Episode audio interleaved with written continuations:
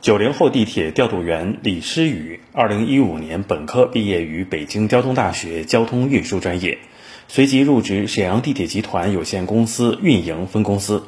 工作七年间，因业绩优秀，先后获得过沈阳地铁行车调度员技术比武能手、值班主任技术比武明星、先进工作者等多个荣誉称号，现任调度一部值班主任。走进李诗雨工作的运营控制中心，布满了各种大小不一的屏幕，上面实时显示着沈阳地铁每一辆运行中的列车情况，以及通信信号、电力环控和其他各类监控设备状况。换句话说，这里就是沈阳地铁的最强大脑——李诗雨。就是我这个岗位可能相对于大脑来说就是脑神经，然后主要负责的一些工作就是正常啊，在日常运营的情况下，就是其实只是一个班组长，然后来组织相关的调度相关的部门，按照我们的运输计划来进行生产，然后在应急情况下就主要负责一些决策和协调工作，然后我来指挥各个专业的调度。然后公司内的各个部门、各个专业来进行一些突发事件的情况，还有设备故障的一些处置，然后来进行这个整体协调的工作，以及一些相关信息的对内对外的通报工作。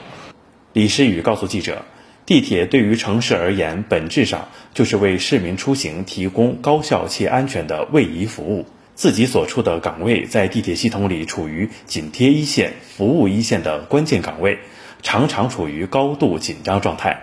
作为所在班组年纪最轻的一名值班主任，他会努力传播一些积极乐观的精神和力量，让整个调度部门的氛围更加轻松愉快。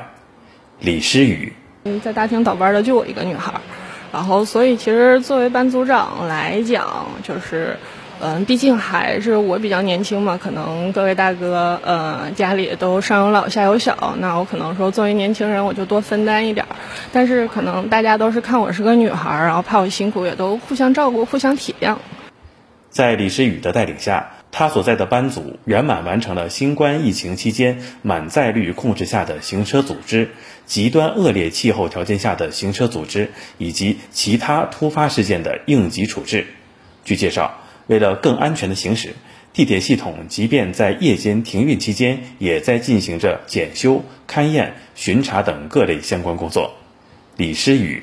嗯，大家可能经常会问说，哎，你们地铁晚上一到那个晚上就收车了，你们怎么还要上夜班啊？但其实我们晚上就是轨行区的话，也是会有人员进行设备的检修作业，也会有列车在里面进行调试、进行运行的，就是。其实我们地铁都是二十四小时无休的，不只是我，我们有很多岗位，有很多人都跟我一样，就是在这个岗位上，大家都是在默默无闻的做着一些工作，然后用自己的呃努力也好，或者说青春也好、汗水也好，然后来保证这个安全的运行。